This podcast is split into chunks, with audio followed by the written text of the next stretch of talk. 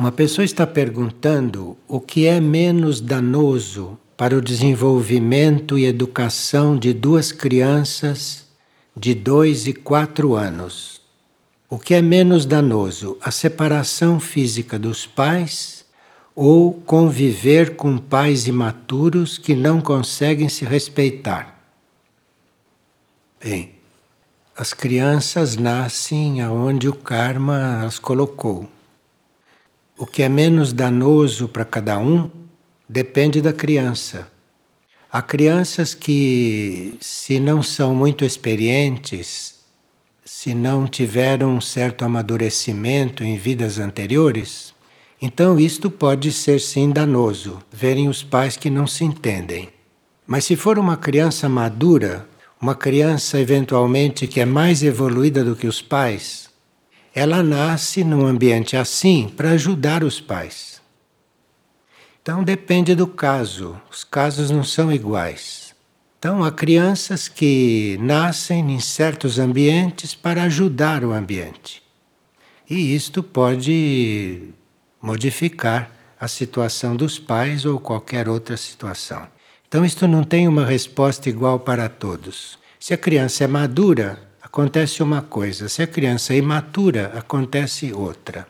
O karma familiar ainda existe, e se nós nascemos em uma determinada família, é porque ali era o lugar aonde a gente pode amadurecer mais, ou se purificar mais, ou ajudar eventualmente. E esta pessoa que está querendo saber a respeito do sistema de chakras e o desenvolvimento do consciente direito, ela precisa ler o livro de Mistitlan. Lá tem a explicação sobre isso, o que é a nossa organização dos chakras, o que é o consciente direito que deve ser desenvolvido, e lá existem até exercícios para a gente desenvolver isto. Então ela pode pegar o livro Mistitlan e olhar isto lá. Agora, enquanto os chakras, esses centros, não que nós temos ao longo da coluna, enquanto os chakras são considerados físicos, porque são etéricos, o consciente direito não é físico. O consciente direito existe na consciência, não no corpo.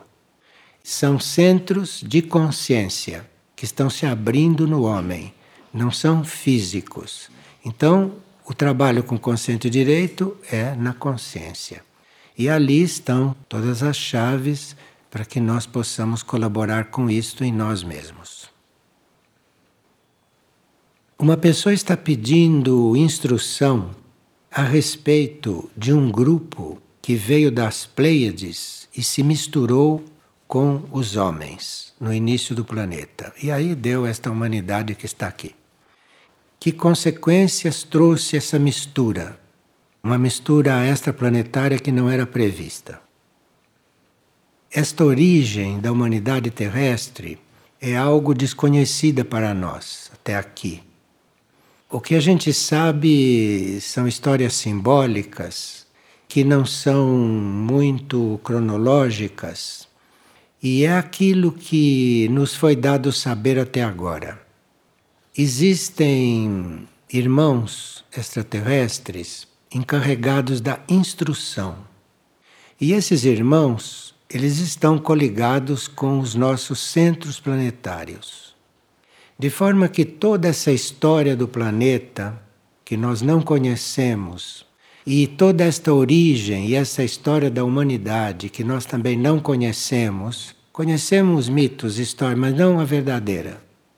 Isto tudo está nos arquivos dos centros planetários, que nós já conhecemos sete. De forma que a uma certa altura, quando a humanidade estiver já resolvida, um pouco mais resolvida, e aqueles que forem continuar na Terra, por exemplo, que forem formar a nova humanidade, é óbvio que esses deverão saber a história da Terra. Porque até agora a humanidade não teve consciência do seu papel aqui. A humanidade nem sabe o que ela está fazendo aqui. Não sabe de onde veio, não sabe o que ela está fazendo aqui, dentro do plano evolutivo, e não sabe para onde vai. e não sabe quais são os seus rumos. E não sei se é o caso de ensinar tudo isto para esta humanidade. Se não sabe, é porque não chegou o momento dela saber. Agora, com a transição da Terra e com o nosso maior contato com centros planetários, das primeiras coisas das quais nós vamos ser informados, por exemplo, é da nossa origem, é o que somos, o que estamos fazendo aqui, para podermos realmente colaborar com o planeta e não usufruir e destruir o planeta como fazemos normalmente. Então, isto existe sim, o conhecimento sobre nós, sobre a nossa origem, sobre o nosso destino. Tudo isso está depositado no planeta, nos centros planetários. E vai chegar o momento de tudo isto se abrir e de tudo isso se tornar conhecido. Então, todas estas hipóteses ou todos esses sinais um pouco esparsos que nós temos de origem da humanidade, isto tudo é uma forma de despertar a nossa consciência para isso. E há pessoas que têm a sua consciência despertada para isso. E aí, eventualmente, começam a ser instruídas internamente por algum processo, através de sonhos, ou através de visões, ou através de ensinamentos que podem receber nos níveis superiores, nos níveis internos. Mas quando isto acontece, quase sempre isto não passa para o consciente.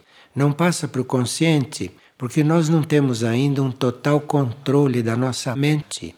Então, se nós recebemos um ensinamento adiantado, pode acontecer. Isto acontecerá no nível profundo. Isto acontecerá no plano da nossa mônada ou no plano da nossa alma. Mas não há autorização para isto descer para o consciente, porque o, a mente tem livre-arbítrio e nunca se pode saber o que a mente vai fazer de uma determinada informação. Então a mente tem livre-arbítrio, e enquanto o homem da superfície não transcender o plano mental, enquanto o homem da superfície não funcionar e não for consciente além da mente, ele não pode saber certas coisas, mesmo sobre si mesmo, porque não se sabe que uso ele vai fazer disto. Agora, quando o homem transcender o livre-arbítrio, quando o homem já tiver uma evolução, como todo o resto da humanidade evoluída fora da Terra, quando o homem transcender o livre-arbítrio e estiver afinado com a vontade única ou com a vontade universal, então todas essas coisas poderão sim ser conhecidas, ou melhor, deverão ser conhecidas. Essas misturas que houve no início de raças extraterrestres com um princípio de raça que houve aqui, isto se fosse claro e se isto fosse consciente, eu não sei qual seria a nossa atitude para com seres extraterrestres. De forma que nós não estamos preparados para saber a verdade, nem sequer da nossa origem.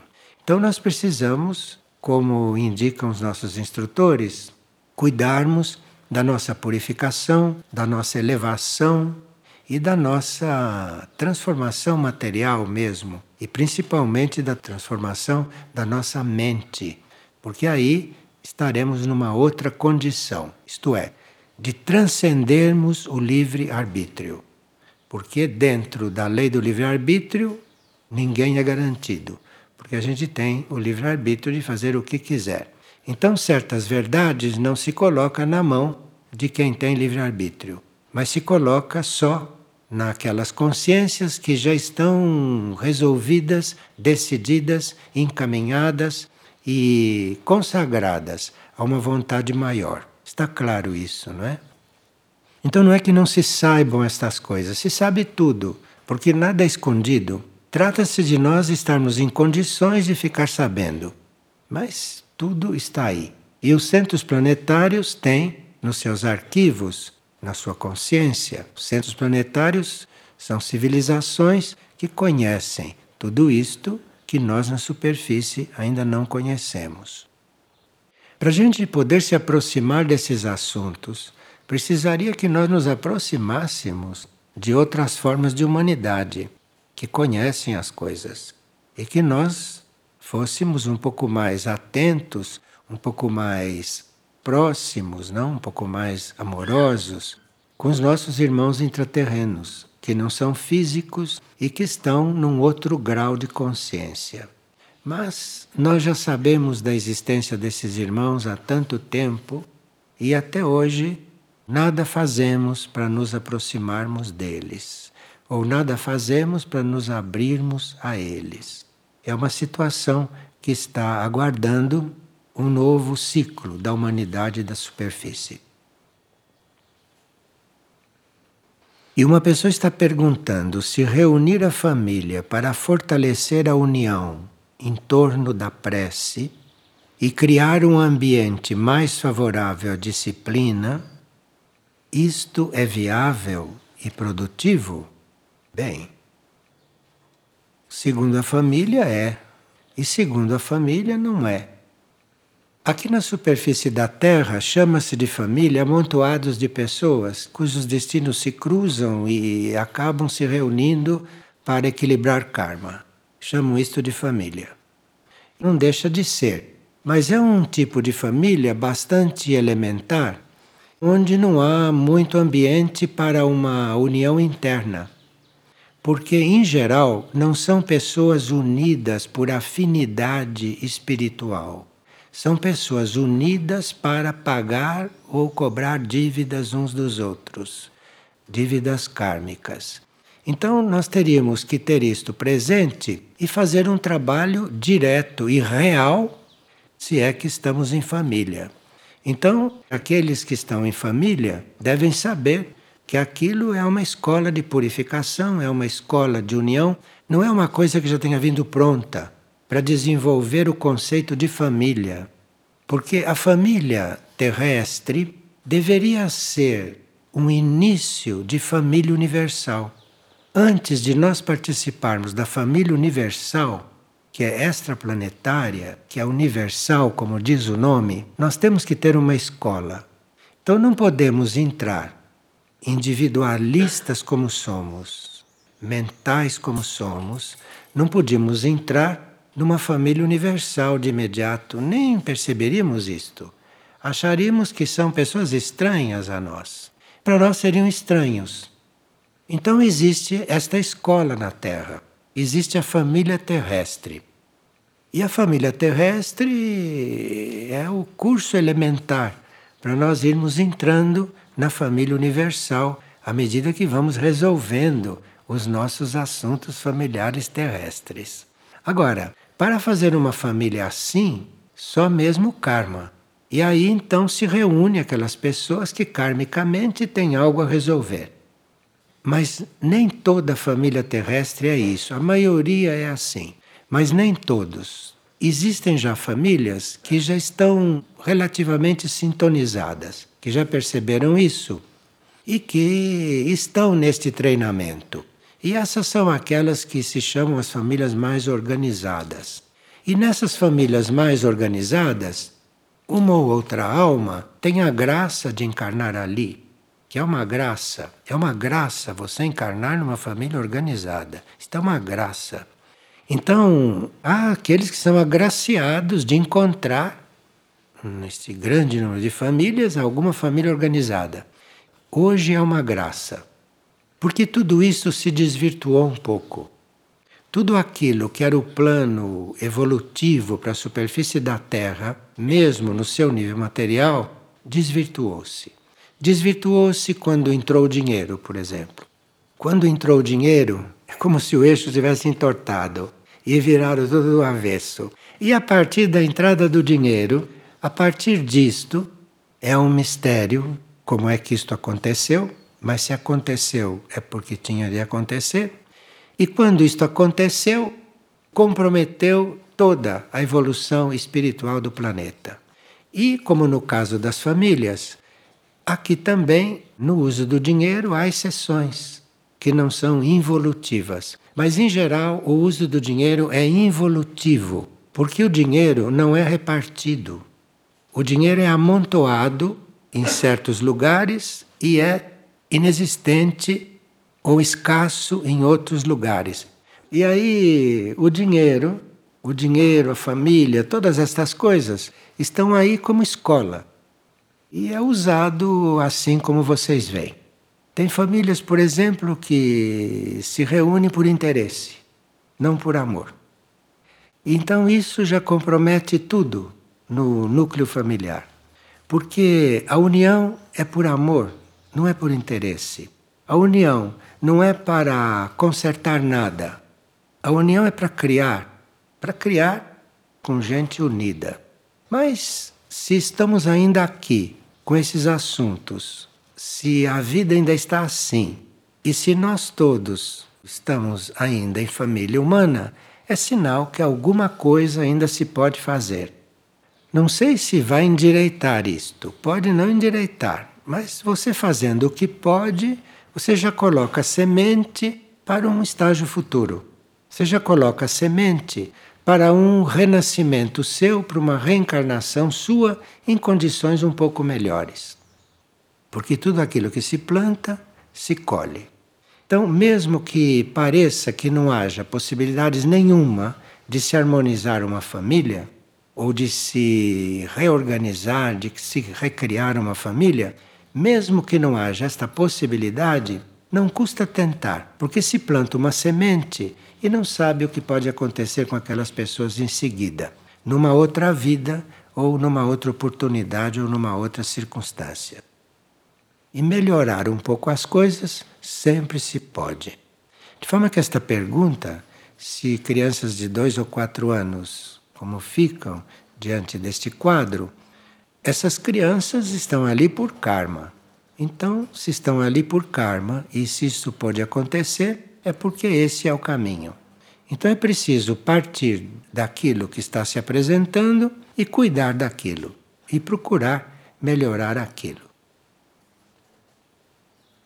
E como é que posso controlar a minha ira? Bem, Existem uns votos que nós conhecemos e que podemos adotá-los. E quando se adota certos votos, isto é, quando se adota certas intenções, isto surte efeitos indiretos. E nós conhecemos alguns votos que na vida monástica se faz. E fora da vida monástica se pode vivê-los, se pode vivê-los até certo ponto. Na vida monástica isso é possível viver completamente. Mas fora da vida monástica, onde não há certas circunstâncias especiais, nós podemos viver os votos até certo ponto. E quando vivemos estes votos, diminuímos a influência das forças contrárias.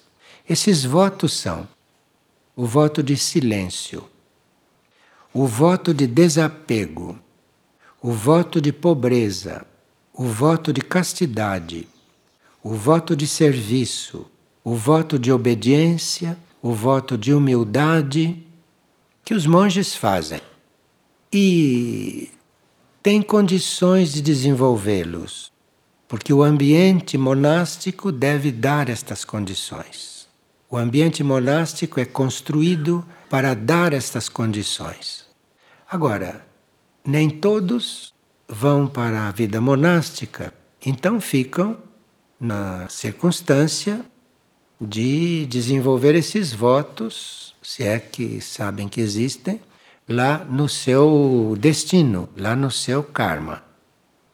E sempre que nós trabalhamos o silêncio, sempre que nós trabalhamos o desapego, trabalhamos a pobreza, trabalhamos a castidade, o serviço, a obediência, a humildade, no nosso entendimento, porque cada voto desse é muito amplo. Então, nós podemos, por exemplo, compreender o voto de pobreza em diferentes níveis.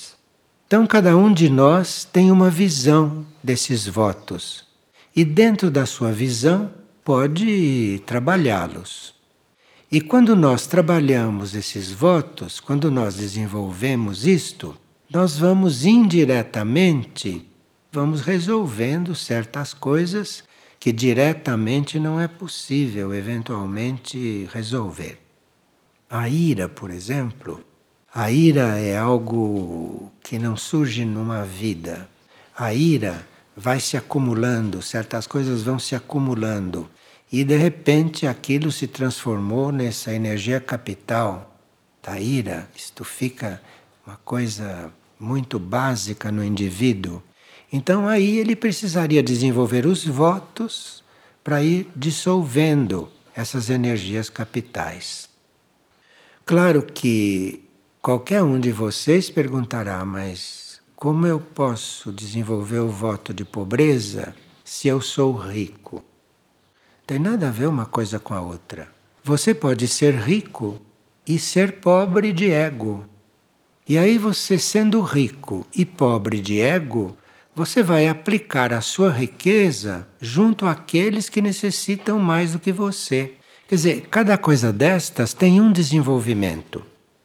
Ou se você entende por voto de pobreza viver na miséria, isto não é voto de pobreza, isto é miserabilidade. Isto é uma coisa que, se houvesse uma organização na vida de superfície da Terra, não haveria ninguém na miséria. Isto é falta de organização, falta de amor e falta de estrutura moral e falta de estrutura espiritual nos seres da superfície da Terra.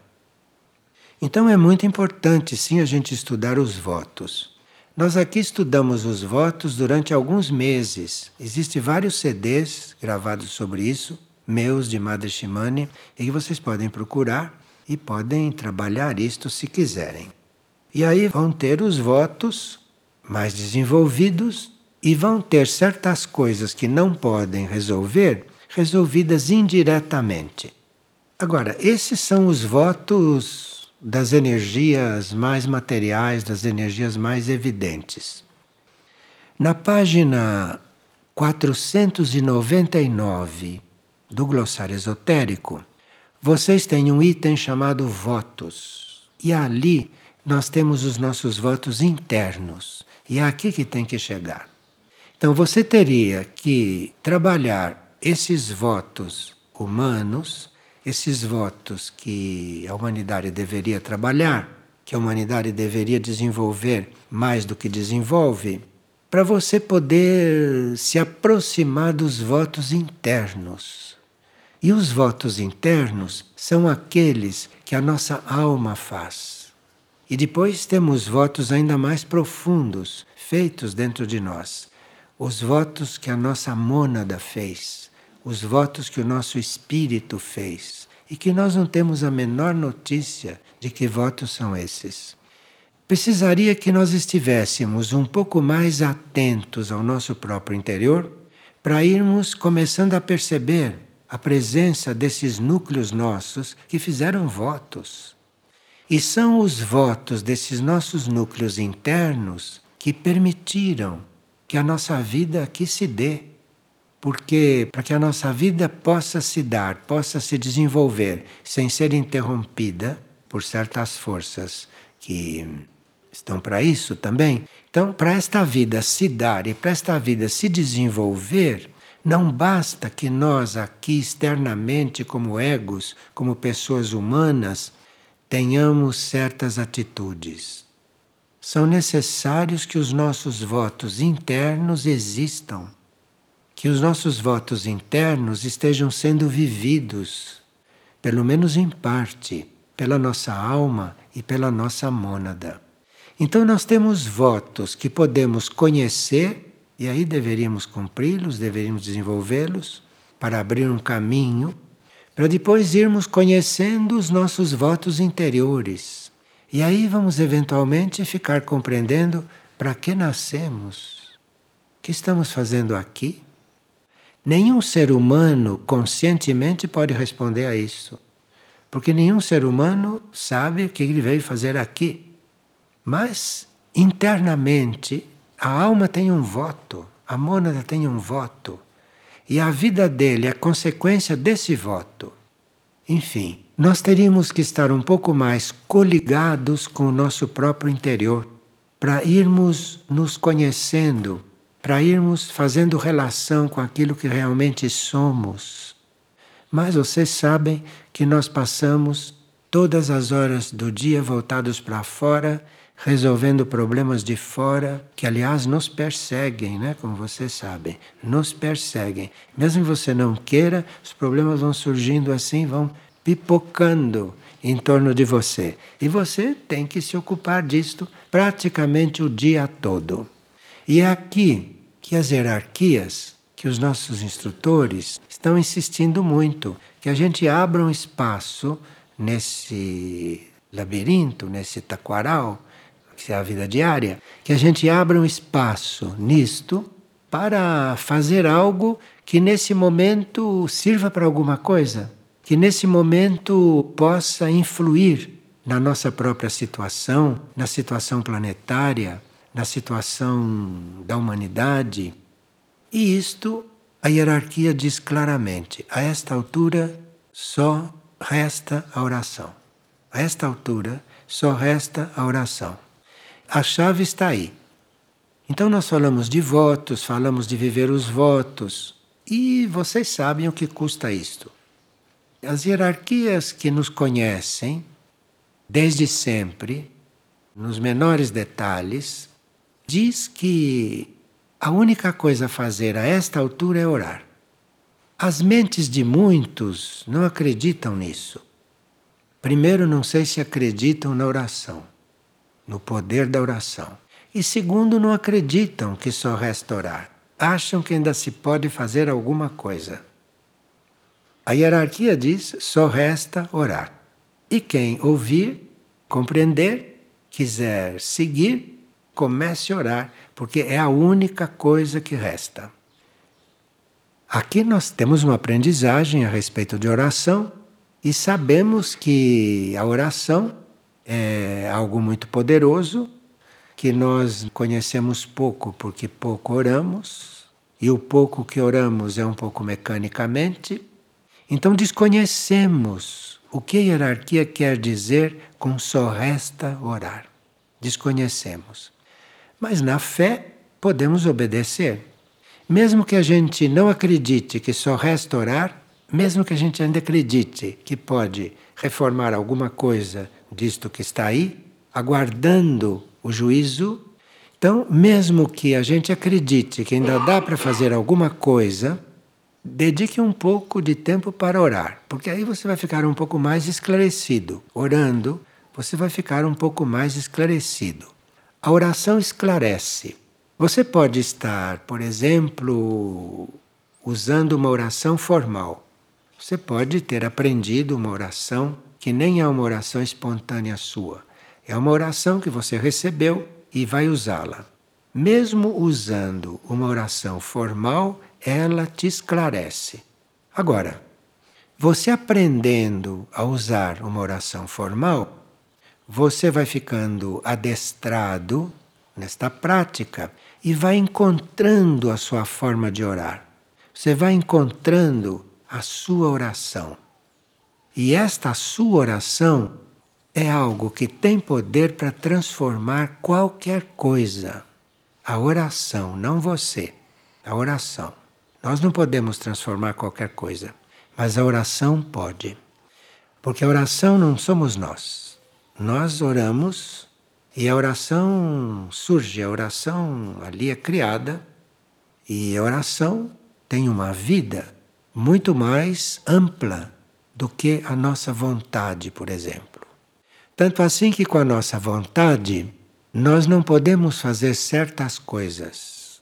E se nós chegarmos a orar, aquelas coisas acontecem. É ou não é verdade?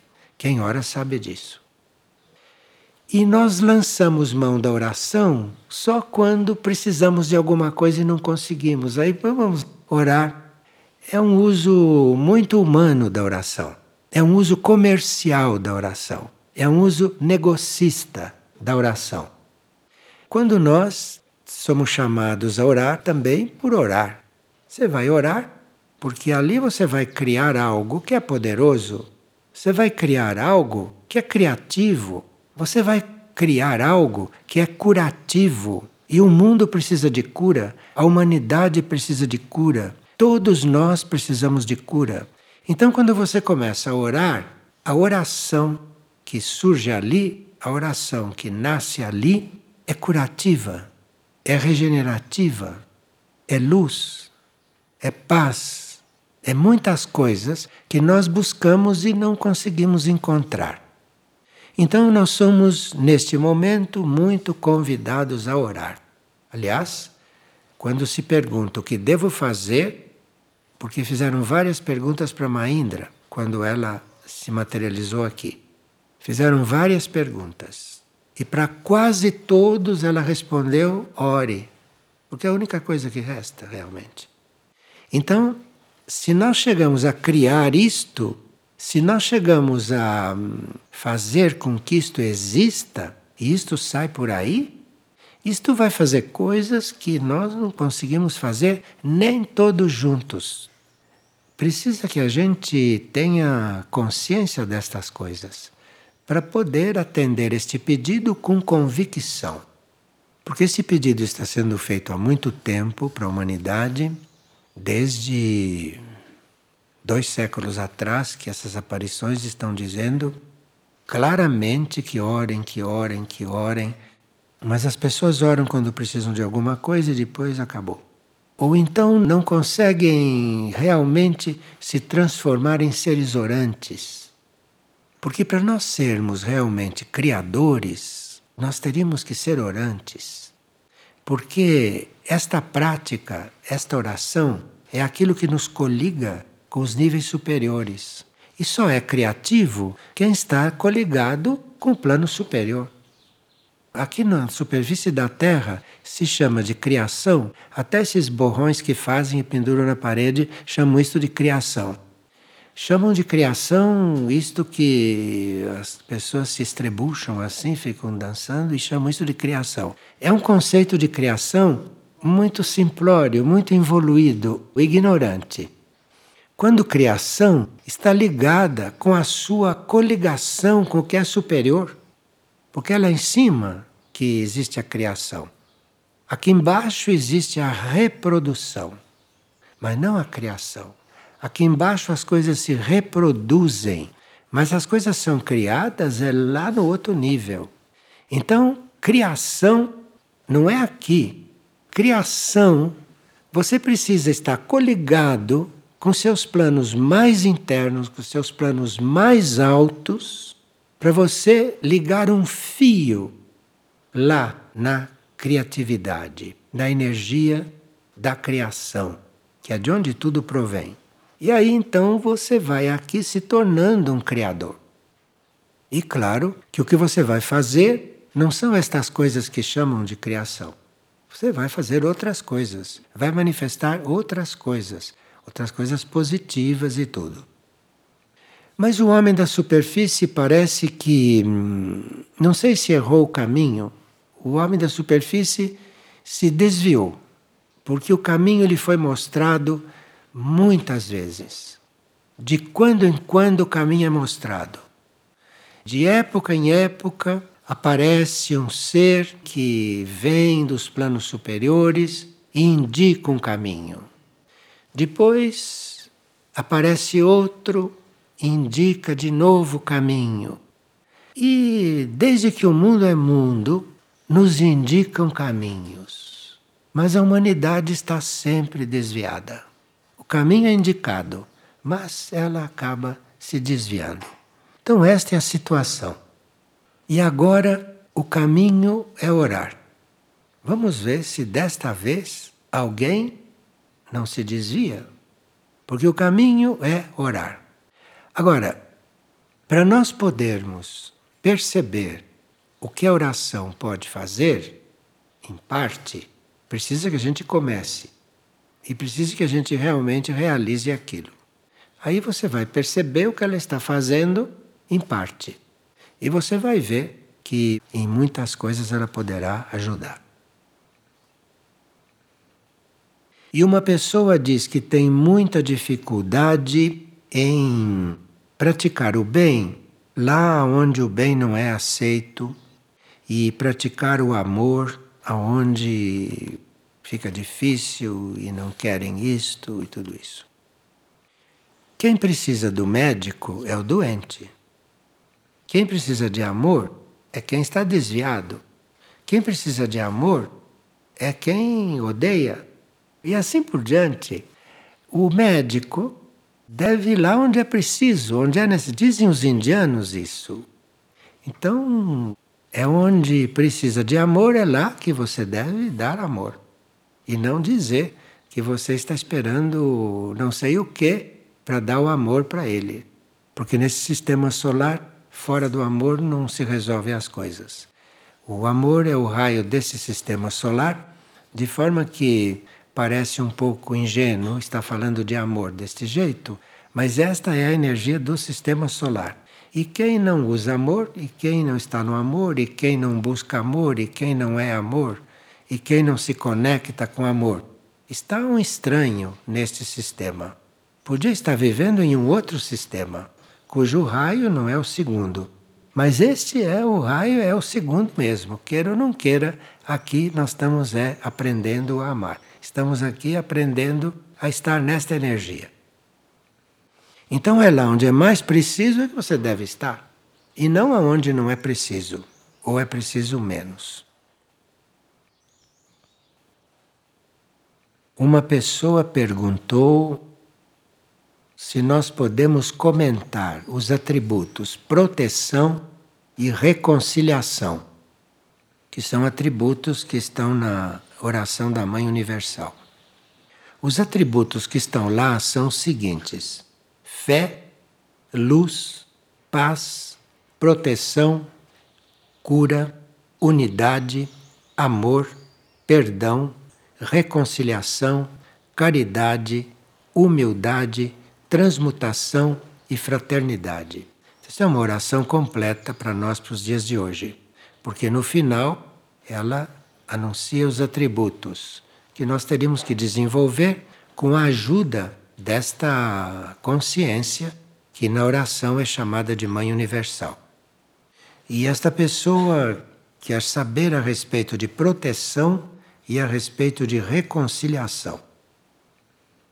Um dia nós teríamos que estudar cada um desses atributos para podermos orar a Mãe Universal em um outro nível. Por enquanto, temos que fazer o nosso percurso da forma como estamos fazendo e, de repente, teremos necessidade de orar a Mãe Universal em outro nível. Aí vamos então estudar esses atributos um por um Vamos nos examinar para ver como podemos desenvolver cada um por nossa conta. E depois de termos feito o que pudermos por nossa conta, aí então nos abrirmos para que isto aconteça, trazido por esta energia universal. Então, segundo o nosso entendimento, segundo o nosso treino de oração, eu digo segundo o nosso treino, porque à medida que você ora a mesma oração, ela vai crescendo em você e você vai descobrindo coisas com ela. Então, quando você começa a orar a Mãe Universal, proteção quer dizer uma coisa para você. E você então ali pede proteção. Mas à medida que você vai orando e que você vai se interiorizando na oração, proteção vai significando para você outras coisas. Proteção não é uma coisa que tenha um significado só. Proteção tem significados diferentes para cada um de nós. Então, esta pessoa quer saber o que é proteção. Eu acho que o que esta pessoa está procurando é que a alma dela esteja envolvida com esta energia de proteção.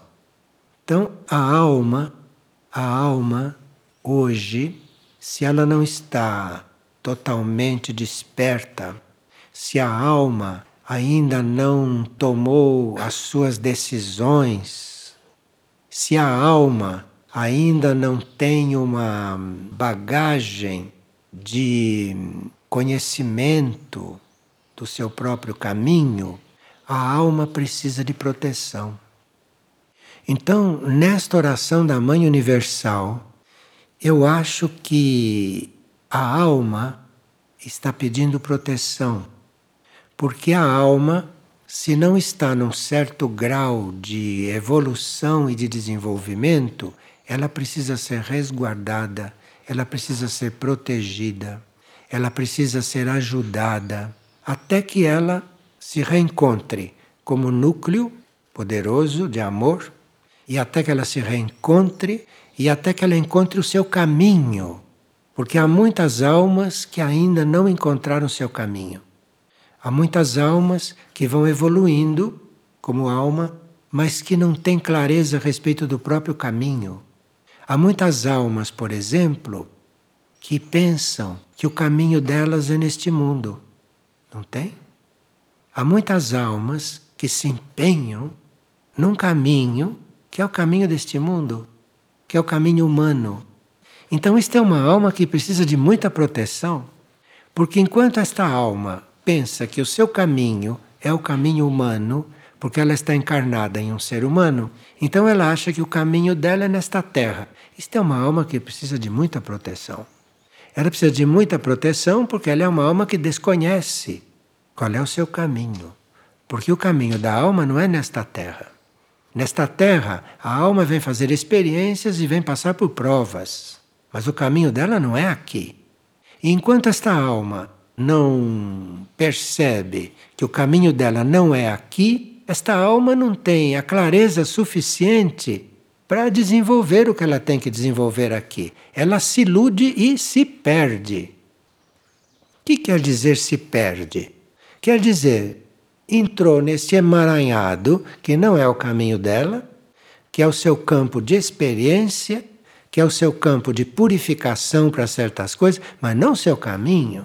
O caminho da alma é na quarta dimensão hoje. É na quarta dimensão, lá que é o caminho da alma. Rumo à quinta dimensão, não aqui. Mas acontece que a alma iludida, ou a alma que ignora, portanto precisa de proteção, esta alma fica toda focada aqui fica toda concentrada aqui. E aí se perde. Se perde porque perde a luz, a clareza, perde a inteligência. Porque vem tudo lá do nível que está esperando, que está aguardando. E tudo que vem de lá para a alma é para ajudá-la a resolver as coisas aqui de forma que ela possa se liberar e não se comprometer e se amarrar cada vez mais aqui. Então, a alma precisa de muita proteção, nos seus diferentes estágios de necessidade ou nos seus diferentes pontos de experiência aqui na Terra. E a Mãe Universal é muito sutil nesta oração. A Mãe Universal tem pontos desta oração que são sutis, não são o que está escrito. Então, precisa que a gente incorpore esta oração porque este foi o instrumento que nos deram para orar nesse momento, que a hierarquia nos deu. Então, nós incorporando esta oração, nós vamos descobrir nela muitas sutilezas. E aí vamos entrando em níveis cada vez mais elevados, cada vez mais profundos da energia universal. Desta energia, chamemos de materna, porque ela se intitula Mãe Universal, então nós vamos entrando nesta energia materna, universal. Materna, o que é isto? Materna é o aspecto feminino do todo. Energia materna é o aspecto feminino da divindade, é o aspecto feminino do todo, que tem também o aspecto masculino, mas ela é o aspecto feminino. E a proteção é natural nesse aspecto. O aspecto feminino é proteção, pura proteção, mas não só isso. Ela nos deu 13 aspectos, só 13. Mas a, as faces, como se diz, ou os atributos da Mãe Universal são muitos.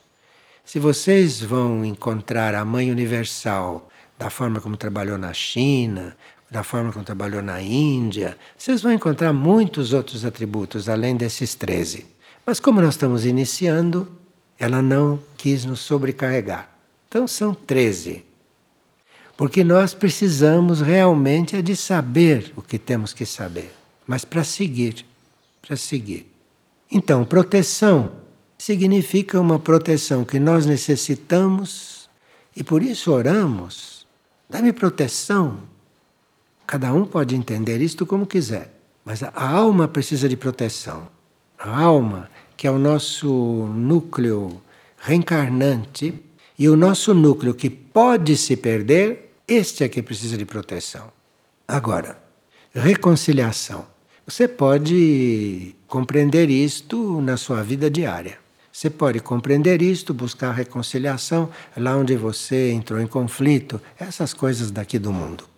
Mas existe uma reconciliação que a Mãe Universal quer que a gente consiga, que é uma reconciliação com aquilo que nós éramos e que deixamos de ser porque fomos tentados e caímos na tentação. Então, aí, esta reconciliação é uma reconciliação com aquilo que nós prometemos, porque todos os seres que se propuseram a encarnar na Terra não vieram para cá inconscientemente. Prometeram alguma coisa, tinham um propósito. E perdeu esse propósito logo que chegou aqui, porque entrou nesta camada de ilusão porque a ilusão é uma das características do planeta Terra. O planeta Terra é um planeta que é composto de ilusão, basicamente de ilusão. Então, você estando no planeta Terra, você está dentro desta circunstância mundial, que é uma situação de ilusão. Agora, o ser planetário, o Logos planetário, já está despertando para ser um planeta sagrado. Mas até hoje o planeta Terra teve como base a ilusão. Então, esta reconciliação é você estar se recoligando, é você estar se reconectando com aquilo que era o seu propósito diante do único, diante do plano evolutivo. Então, nós tínhamos uma ideia do plano evolutivo, tínhamos uma visão do plano evolutivo, por limitada que fosse, e ali tomamos um compromisso. Tomamos um compromisso com a criação, tomamos um compromisso com o plano, e não cumprimos isto. Então, temos que nos reconciliar.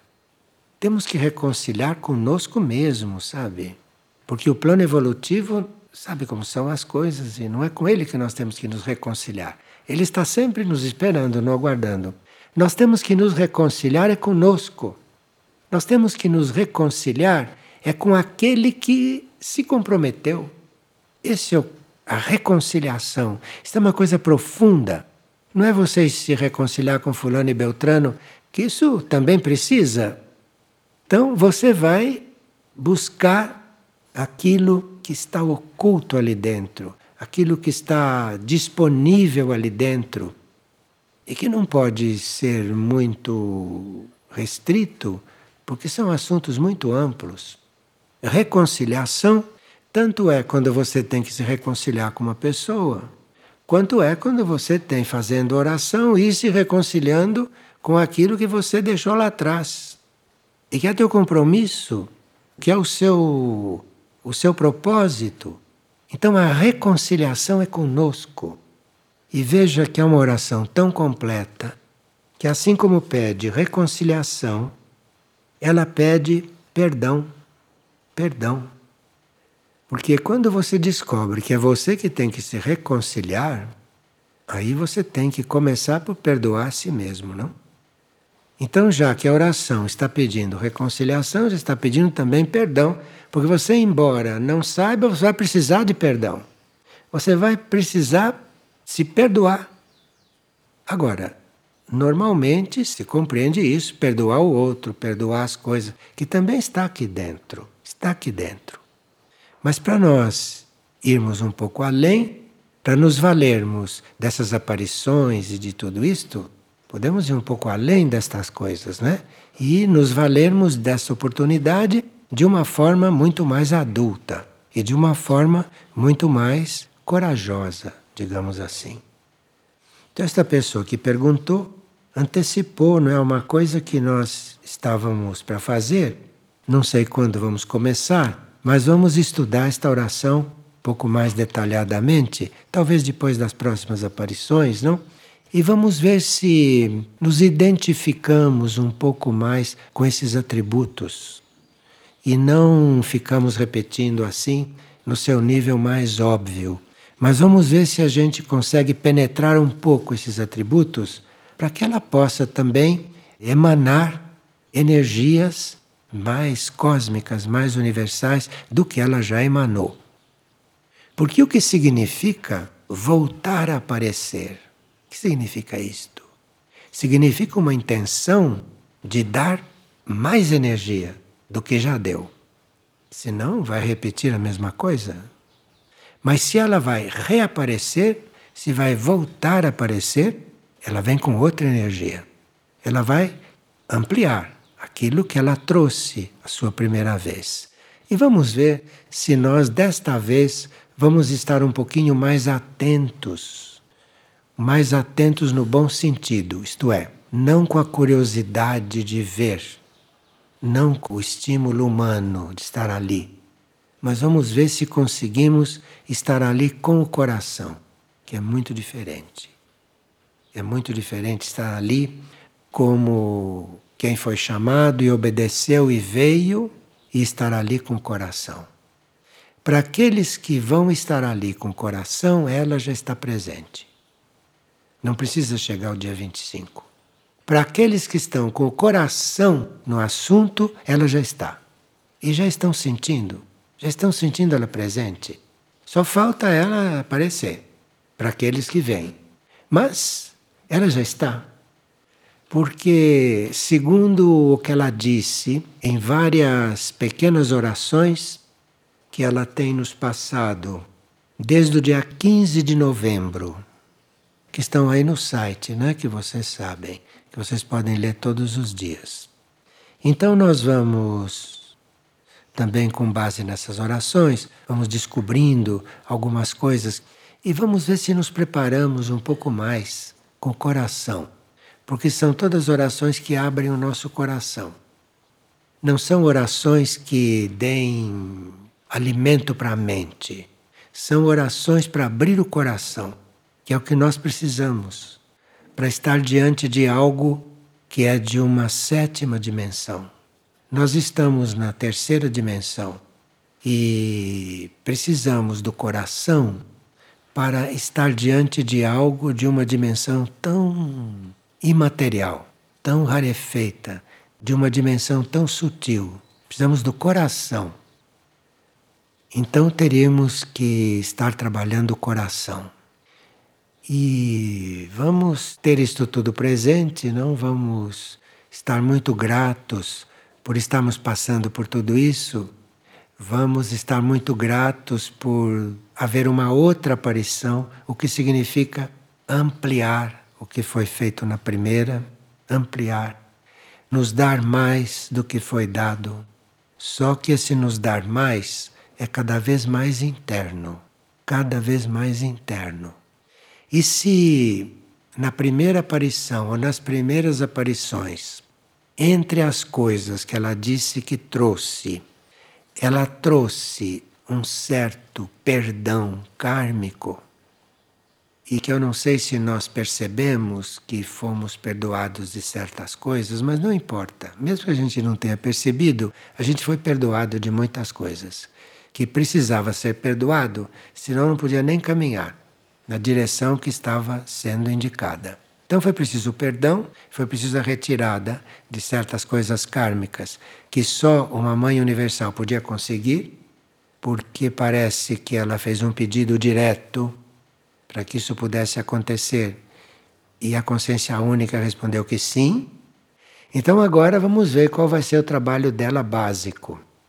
Já que estamos libertos de muitas correntes, de muitos nós, de muito destino, destino retrógrado, destino que segura, destino que não permite que você dê certos passos, ele te prende. E ela obteve a graça de acabar com isto. E cada um de nós foi liberto naquilo que tinha que ser liberto. Vamos ver se chegamos mais de coração desta vez. Vamos ver se chegamos mais de coração do que de mente, do que de intelecto. Vamos ver se chegamos mais abertos abertos para que no nosso interior se abra um campo para continuar a nossa libertação.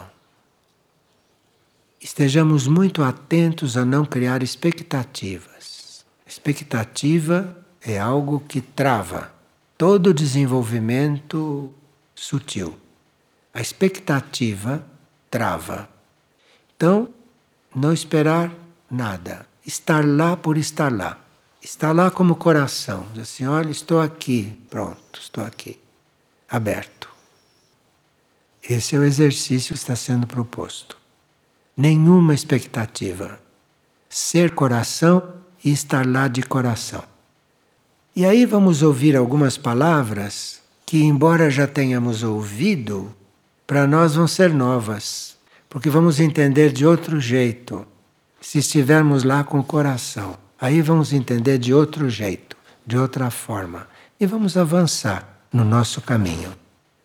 Mas nós vamos, nos dias sucessivos, estudar alguns pontos do que ela passou a partir do dia 15 de novembro, porque nessas pequenas orações que nós estamos convidados a fazer diariamente, não estão na internet, essas pequenas orações feitas diariamente vão fazendo um trabalho interno em nós, um trabalho invisível em nós. Nenhuma oração dessas pega você assim pela mente e diz: que interessante, que beleza de oração. Não é para isso isto. Não é esse o campo. É uma coisa que vai cultivando o seu coração, que vai abrindo o seu coração. E para isso tem que ser muito simples, porque o coração não é complicado. Então é a única coisa que nós não temos de complicado. Então é ali que ela trabalha. E vamos então estar ali como criancinhas, como criancinhas, que não sabem onde estão, não sabem bem o que vieram fazer, não sabem o que vai acontecer, e o que acontecer está bom. Será que a gente consegue entrar neste clima? Aqui tem uma partilha de alguém Durante a oração grupal das 150 contas, na última terça-feira, que foi retiro orante em Soim, me veio à mente uma imagem. Havia sobre o grupo uma ave, como aquela que simboliza o Espírito Santo. Isso foi uma visão rápida que ela teve. Essa ave é uma das maneiras de Maindra aparecer.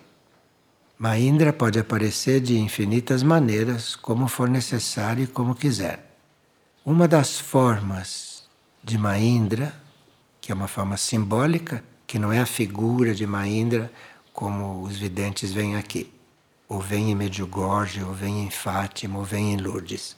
Mas uma das formas dela aparecer é nessa forma de pomba, de ave. É uma forma de Espírito Santo. Ela aparece como Espírito Santo numa de suas formas. Então, essa visão foi autêntica e significou que, de uma certa forma, a ainda estava presente nesta oração grupal que foi feita em Soim. E vocês que estavam nesta oração, procurem perceber como estavam nesta oração, porque parece que estavam de uma boa forma. Para um Espírito Santo estar ali em cima, estavam bem. Então procurem se reencontrar ali e estar ainda melhor, ou estar no mínimo da mesma forma. E isto então nos instrui do quanto é importante a nossa oração grupal. E que oportunidade nós temos de estarmos orando grupalmente. A oportunidade que nós temos de termos encontrado seres que queiram se agrupar para orar, e você encontrar um lugar onde seres estão dispostos a se agrupar para orar, isto é uma grande oportunidade e que é muito abençoada. Então vamos, todas as vezes que nos pusemos a orar em grupo, vamos nos lembrar desta visão. E vamos nos lembrar que uma oração grupal é uma grande oportunidade. É uma oportunidade que permite que um Espírito Santo apareça, que apareça aquela forma sobre o grupo. E interiormente, o grupo não é mais o mesmo depois disso. Porque o Espírito Santo é uma energia muito inteligente, profundamente inteligente, e sabe o que faz como inteligência dentro de nós, no nosso interior. Nenhum mais é o mesmo depois disto.